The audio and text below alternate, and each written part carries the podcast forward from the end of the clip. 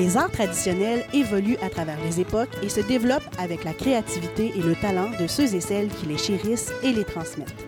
C'est grâce à ces porteuses et porteurs de traditions qu'on peut apprécier la musique et la danse trad, les contes et les savoir-faire artisanaux toute l'année durant.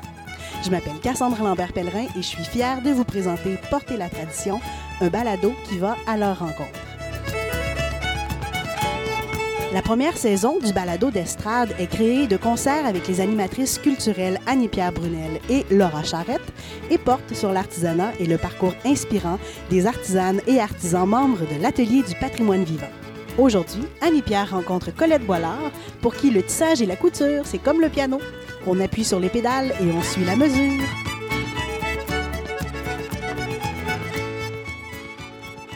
Bonjour, je m'appelle Annie-Pierre et je suis chargée de projet chez Estrade. Aujourd'hui, j'ai le plaisir de recevoir Madame Colette Boilard qui pratique le tissage et la couture. Madame Boilard, pourriez-vous nous parler de vous, de comment ça a commencé l'artisanat pour vous? Bien, moi, ma carrière de couturière a commencé peut-être à l'âge de 5-6 ans avec ma mère parce que à la maison, on était une grosse famille et puis ma mère devait coudre les vêtements de toute la famille.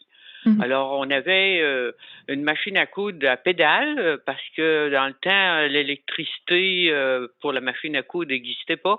Alors, on, on, devait pédaler pour faire avancer la machine. Alors, moi, comme je n'avais pas les jambes assez longues, mhm. on se plaçait à deux. Alors, moi, je cousais, puis ma soeur pédalait. Et on inversait les rôles, puis on avait du plaisir. Quelquefois, ben, on se pinçait les doigts dans la roue ou dans la courroie parce que euh, c'était euh, automatique avec ça. Mm-hmm. Alors, quand il faisait beau, on travaillait dans les champs ou à la ferme. Mais quand arrivait une belle journée de pluie, oh, quel bonheur!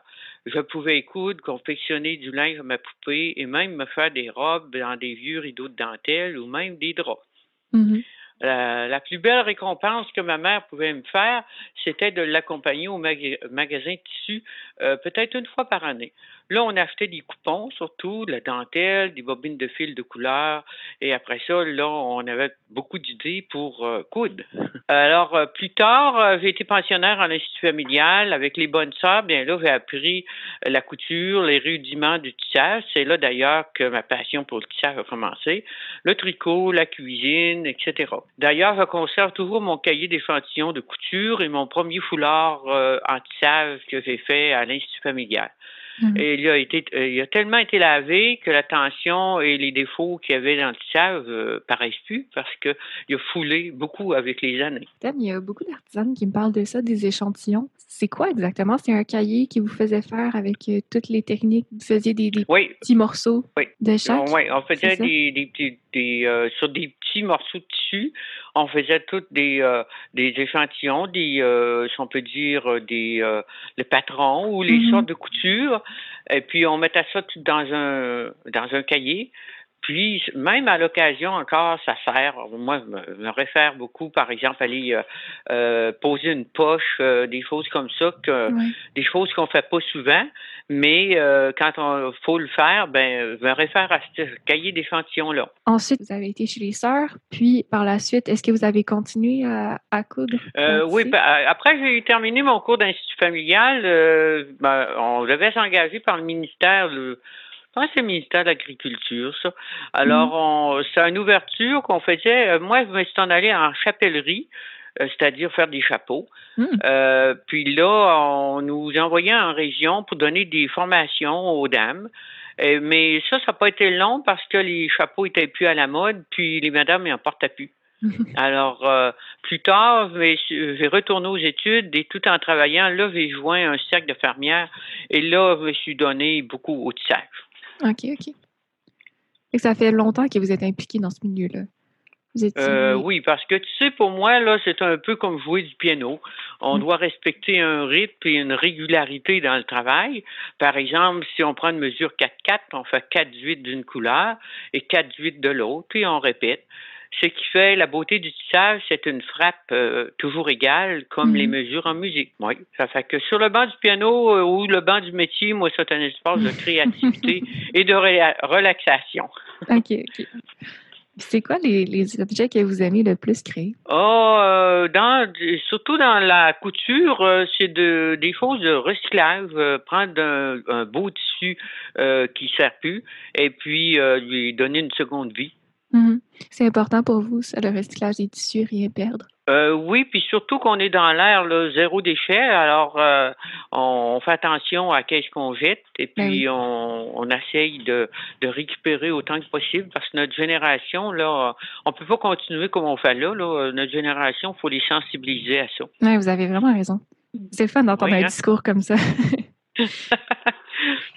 Est-ce que vous avez un rituel de création? Est-ce que vous vous installez toujours au même endroit pour, euh, pour créer vos pièces? Ah bien oui, j'ai une chambre euh, spéciale pour la couture et puis mon métier aussi est à côté de la machine à coudre. Alors, euh, c'est un petit espace, mais euh, mon petit-fils, quand on vient à se, balader à la maison, euh, faut lui mettre son lit à côté, puis là, il prend plaisir à pédaler sur le métier, bien entendu. Mm. Et puis, euh, euh, oui, c'est mon espace, ça, c'est une petite chambre avec toutes les fibres pour le tissage, parce qu'il en faut toujours, puis des tissus mm. aussi en abondance. Puis est-ce que pour vous, le, silence est important ou ça vous arrive d'écouter de la musique ou la télé, par exemple, en, en tissant? Euh, en tissant, non. Non, pas tellement écouter la télé parce que je me concentre sur mon patron. Et puis, mais à l'occasion, je vais mettre une belle petite musique douce qui va m'inspirer. C'est, mm. euh, ça l'aide. Puis justement, qu'est-ce qui vous inspire? En couture, c'est surtout de, de voir un tissu, là, des couleurs, euh, la texture du tissu, c'est agréable au, au. Euh, puis surtout si c'est euh, un morceau qui a déjà été porté, bien c'est sûr qu'il y a des souvenirs. Euh, alors là, je vois tout de suite, on peut faire soit un sac magasiné dans le morceau, ou je peux faire un foulard, ou bien des mitaines, différentes mm-hmm. choses. Puis en tissage. En tissage, c'est c'est surtout le, la couleur. Les couleurs me parle beaucoup. Mhm. Et euh, le patron aussi, euh, quand c'est un patron euh, un peu difficile, ben là, il y a on a besoin de plus de concentration, puis les, le motif que ça va faire à la suite du travail. Mhm.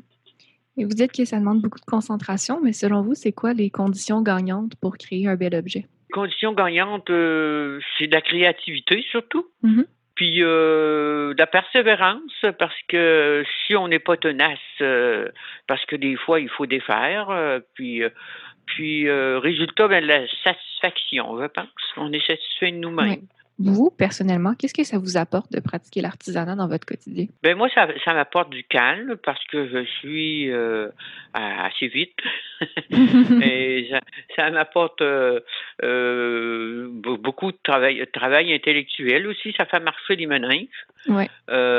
puis la satisfaction pour moi-même de faire des choses de, mes mains. Oui, une, fierté. oui, certaine fierté, c'est ça. Mm. Oui. Vous vous sentez comment quand vous finalisez un objet? Ah ben là, je me sens, me sens satisfaite de moi-même, puis d'avoir passé à travers, surtout quand euh, en tissage, on a un motif euh, assez difficile euh, de pas se tromper, ou quand il faut défaire, ben le refaire pour qu'il soit correct. Alors, je me sens satisfaite de moi-même mm-hmm. parce que mm-hmm. là, je suis contente d'avoir été persévérante. Depuis le temps que vous cousez, que vous tissez, est-ce qu'il y a quelque chose qui a évolué dans votre façon de faire? Ah ben oui, parce que la couture au début, c'est sûr, euh, on apprend euh, très jeune comme à l'institut familial, on a appris la, base de la couture, mais euh, avec toujours un coton qui, qui, qui se tient, alors que dans toutes les sortes de tissus, euh, si on coud dans des lainages ou dans de la soie, c'est différent comme texture. Alors, il faut développer d'autres techniques. Et puis, ça, c'est un défi, ça. Mm-hmm. Vous avez sûrement rencontré beaucoup de, monde en faisant de l'artisanat. Est-ce que vous pourriez me parler d'une rencontre particulièrement marquante que vous avez faite? Oh, c'est peut-être au sac des fermières. On a des, des, madames qui sont euh, assez âgées, qui ont beaucoup, beaucoup d'expérience, alors euh, qui, euh, elles, nous communiquent beaucoup leurs secrets. Alors, euh, beaucoup dans l'apprentissage, surtout là, il y a quelques années, là, c'était mes mentors. Ça, c'est, mm-hmm. c'était des personnes que j'admirais, puis qui euh, qu'on avait un caractère, qu'on était sympathique une l'autre, puis euh, ils nous montraient beaucoup de choses. Alors j'ai appris beaucoup de ces personnes-là. Mais c'est important, je pense, dans les cercles d'infirmières, la transmission. Mais oui, c'est ça. C'est, en communiquant avec une ou l'autre qu'on qu'on mm. vient à avoir tous les, les trucs. Mm. Justement, pour quelqu'un qui voudrait commencer, ce serait quoi vos trucs? Oh mon Dieu, d'abord commencer par un, petit morceau euh, au, on parle de tissage, euh, commencer par un morceau facile, euh, comme un linge à vaisselle ou un apron, mais une marchure très très facile. Et puis euh, sans liaison aussi, parce que euh, on n'est pas habile de nos mains au début. Là. Hmm. Puis des fois, on casse des fils, alors il euh, faut avoir recours à d'autres personnes pour attacher nos fils. c'est, tout ça ensemble. Là. Hmm. Oui, c'est sûr que nos, premiers morceaux, ils sont pas parfaits. Mais hmm. après ça, on, tranquillement, on prend d'expérience, puis, puis on se lance dans des morceaux plus compliqués aussi. Là. Oui, ben on pourrait passer au deuxième segment. C'est des questions en rafale, donc euh, des questions courtes. C'est quoi la toute première pièce que vous avez créée en couture puis en tissage? Ah, ma première pièce en, tissage, c'est euh, euh, mon foulard que je parlais tantôt là, avec la mm-hmm. laine mérino. Puis à, travers, on avait des fils dorés. Alors, puis je le porte encore à l'occasion.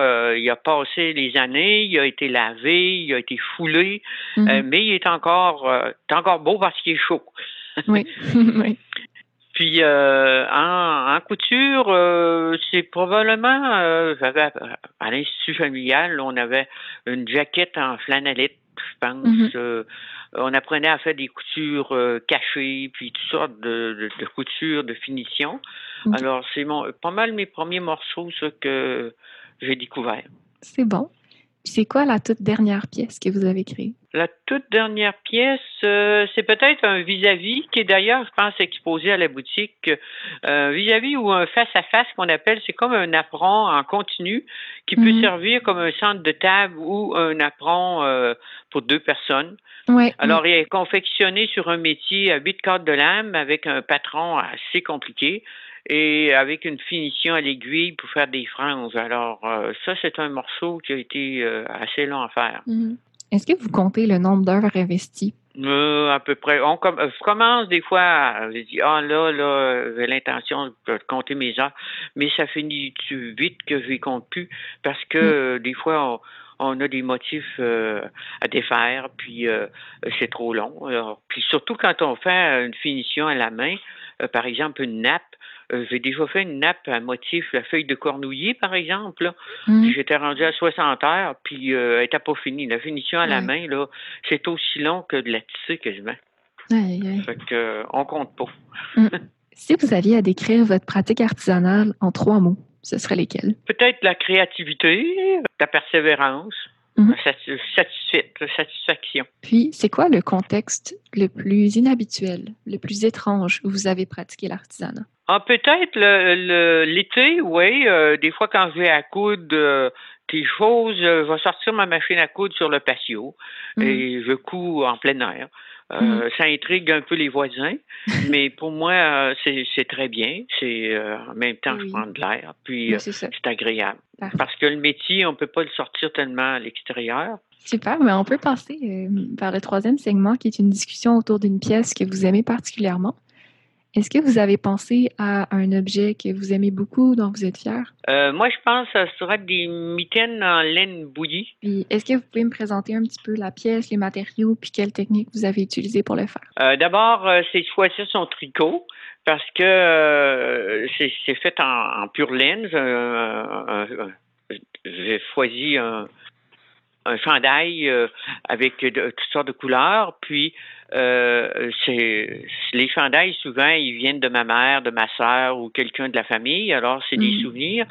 Et puis là, après ça, je fais feutrer ma laine, c'est-à-dire je la mets dans l'eau très bouillante et euh, la, je la fais sécher à la sécheuse.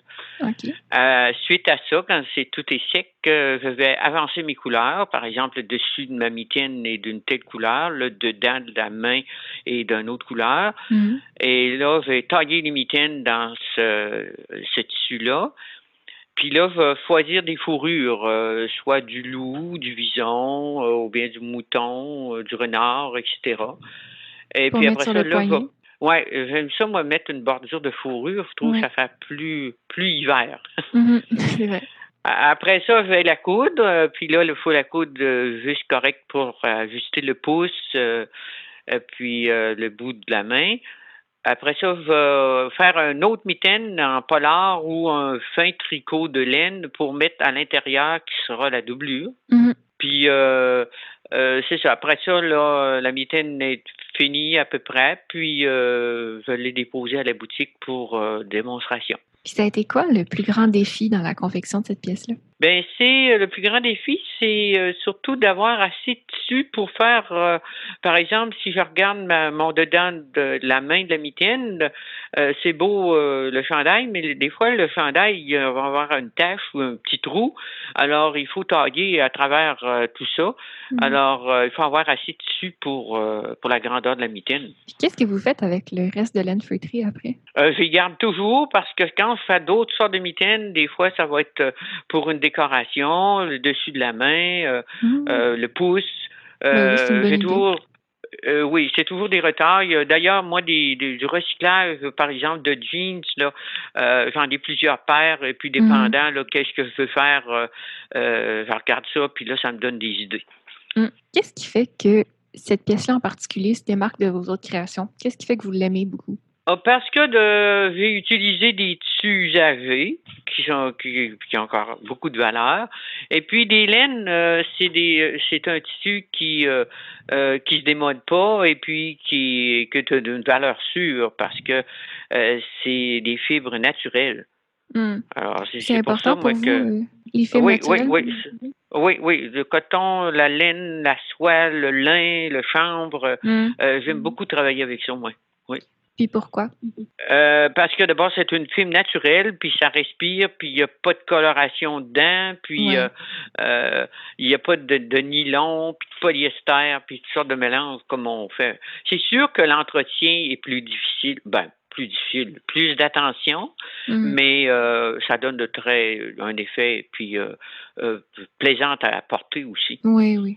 Oui, c'est plus doux. Puis vous avez raison, ça respire mieux. Bien, on pourrait passer au dernier segment, qui est une discussion sur la transmission puis la postérité de l'artisanat. Donc, selon vous, qu'est-ce qu'on pourrait faire collectivement comme société pour s'assurer la transmission des savoir-faire artisanaux? D'abord, c'est de le faire puis d'essayer d'intéresser les plus jeunes euh, à, ces, euh, au tissage, à la couture. Euh, ça me fait penser que moi, je suis membre de la Banque à Piton. C'est un organisme d'échange de services contre du temps. Euh, par exemple, moi, je vais faire de la couture, euh, puis ça va me donner des heures, puis là, je prends ces, heures-là pour prendre des cours de piano. Par exemple, je vais donner des cours ben, des, de la cuisine, puis je vais prendre les heures que ça va me donner pour faire l'entretien ménager. Du ménage, je fais pas le mm-hmm. temps trop trop. Euh, puis ça, euh, je suis souvent sollicité, moi, là, en couture, euh, pour donner des ateliers, puis en tissage aussi, à des jeunes, surtout, pour apprendre ces, ces, choses de base-là. Mais c'est donc une bonne idée, ça. Puis c'est à Lévis que vous faites ça? ben, c'est dans le Grand Lévis, là, que ça existe, la Banque Capital. Mais dans d'autres municipalités, ça existe sur un autre nom. Là. Comme à Québec, je pense qu'il y en a, mais ça, ça a un autre nom que je saurais pas trop dire. Mais ici, ça, ça fonctionne fort. Ça, ben oui. Parce que là, présentement, là, tu vois, je donne des ateliers à des jeunes là, pour faire des masques pour aller à l'école. Mm-hmm. euh, puis, euh, eux autres décorent les masques, puis ils posent des élastiques. Puis, euh, ah, c'est une super initiative, ça. Oui, est-ce, qu'il y a un, site Internet ou euh, téléphone? Ah, ben euh, oui, le site de la Banque Capiton, oui, tu pourras consulter euh, la Banque Capiton sur Internet, te faire ça. Puis tu vas avoir plein de documentation. Puis même si c'est de, si de la région de Québec, tu peux adhérer à cette banque-là. Ah. Euh, c'est pas nécessairement être sur place. Finalement, qu'est-ce qu'on pourrait se souhaiter pour l'avenir des techniques que vous pratiquez? Oh mon Dieu, qu'il y ait de la relève. Euh, c'est sûr que euh, nous, les, anciens membres, on, se démène pour avoir des trucs pour essayer d'aider les, les, plus jeunes, mais il faut que les jeunes euh, ils veulent bien apprendre aussi. Mm-hmm. Il y a des personnes qui sont très intéressées, mais d'autres qui sont c'est varié. Mm. Mais dans ma génération, il y en a de plus en plus. Je pense qu'on a réalisé avec la pandémie l'importance euh, de faire les choses soi-même. Oui, oui. Puis je pense que les jeunes filles aiment beaucoup euh, apprendre à tricoter, à crocheter. Euh, puis ça, c'est c'est de bon augure parce que c'est des choses qu'il y a dix ans là qui, qui faiblissaient. Là. Mm-hmm. oui. Mais comme à la maison Chevalier là aussi, le, quand on fait des démonstrations là sur puis qu'on on jase avec les les visiteurs, les touristes, là, c'est euh, c'est très intéressant pour le métier. en tout cas, les, les autres euh, étés, les enfants avaient un plaisir à essayer de pousser. Ben Puis euh, souvent, les, les parents voulaient s'en aller, mais les enfants, ils, ils collaient là, ils voulaient pas. Ils voulaient. fait que c'est vraiment bien ça. Euh, c'est facile pour la transmission parce que mm-hmm. c'est des choses que les enfants prennent pas à l'école, tu sais, euh, en métier. Non, c'est ça. Puis souvent, c'est la première fois qu'ils en voient un métier à tisser. Ça ben les intrigue beaucoup. Ben, ainsi que les adultes. Les adultes sont vraiment intrigués ben par ces, choses-là, comme un paquet de fils. Puis, euh, non, c'est vraiment bien. Ben, une longue vie à l'artisanat et à la couture. Voilà, c'est ce qui conclut cette balado-diffusion avec Colette Bollard. Si vous avez aimé, je vous invite à vous abonner et à consulter le site internet d'Estrade. Puis moi, je vous dis à bientôt. Le balado d'Estrade est une production du Centre de valorisation du patrimoine vivant. Cet épisode a été réalisé par Annie-Pierre Brunel. Le thème musical est un extrait de la pièce L'autre bord de l'eau du groupe La Déferlance. Merci à Colette Boilard pour sa générosité. C'était le dernier épisode de cette première saison de Porter la tradition, le balado d'Estrade. Je tiens à remercier Annie-Pierre Brunel et Laura Charrette pour leur enthousiasme et leur curiosité dans ce projet. Votre excellent travail a permis la réalisation de cette première saison. Merci aux fabuleuses artisanes qui ont accepté de participer à notre idée et qui ont été d'extraordinaires ambassadrices du patrimoine vivant. Je m'appelle Cassandre Lambert-Pellerin et je vous dis à bientôt pour une autre saison de Porter la tradition.